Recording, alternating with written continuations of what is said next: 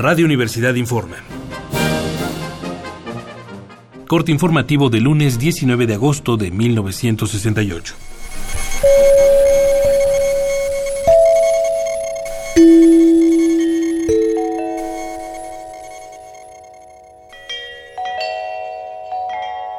Estas son las últimas noticias sobre el movimiento estudiantil que hemos visto gestarse y cobrar una fuerza inusitada desde el pasado 22 de julio.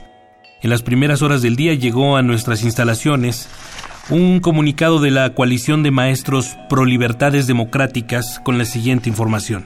Desde el inicio del movimiento estudiantil hasta ahora se han contado 122 inculpados por motivos políticos, de ellos 86 siguen detenidos y 36 están en libertad condicional. En el mismo comunicado, la coalición denuncia que la Confederación de Trabajadores Mexicanos ha iniciado una campaña contra el movimiento. Se hace esta afirmación pues los líderes de dicha confederación han comenzado a amenazar con la recesión del contrato a los trabajadores que simpaticen con estudiantes y maestros.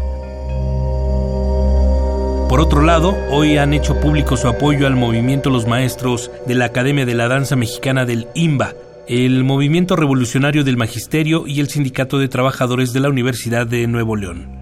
Para concluir, le informamos que hace unas horas se constituyó el Colegio de Profesores de la Escuela Nacional de Economía de la UNAM.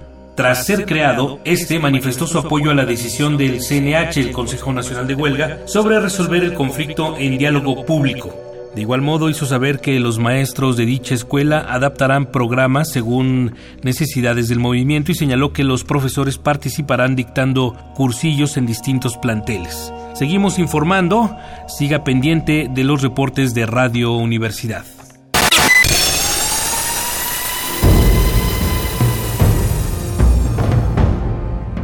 M68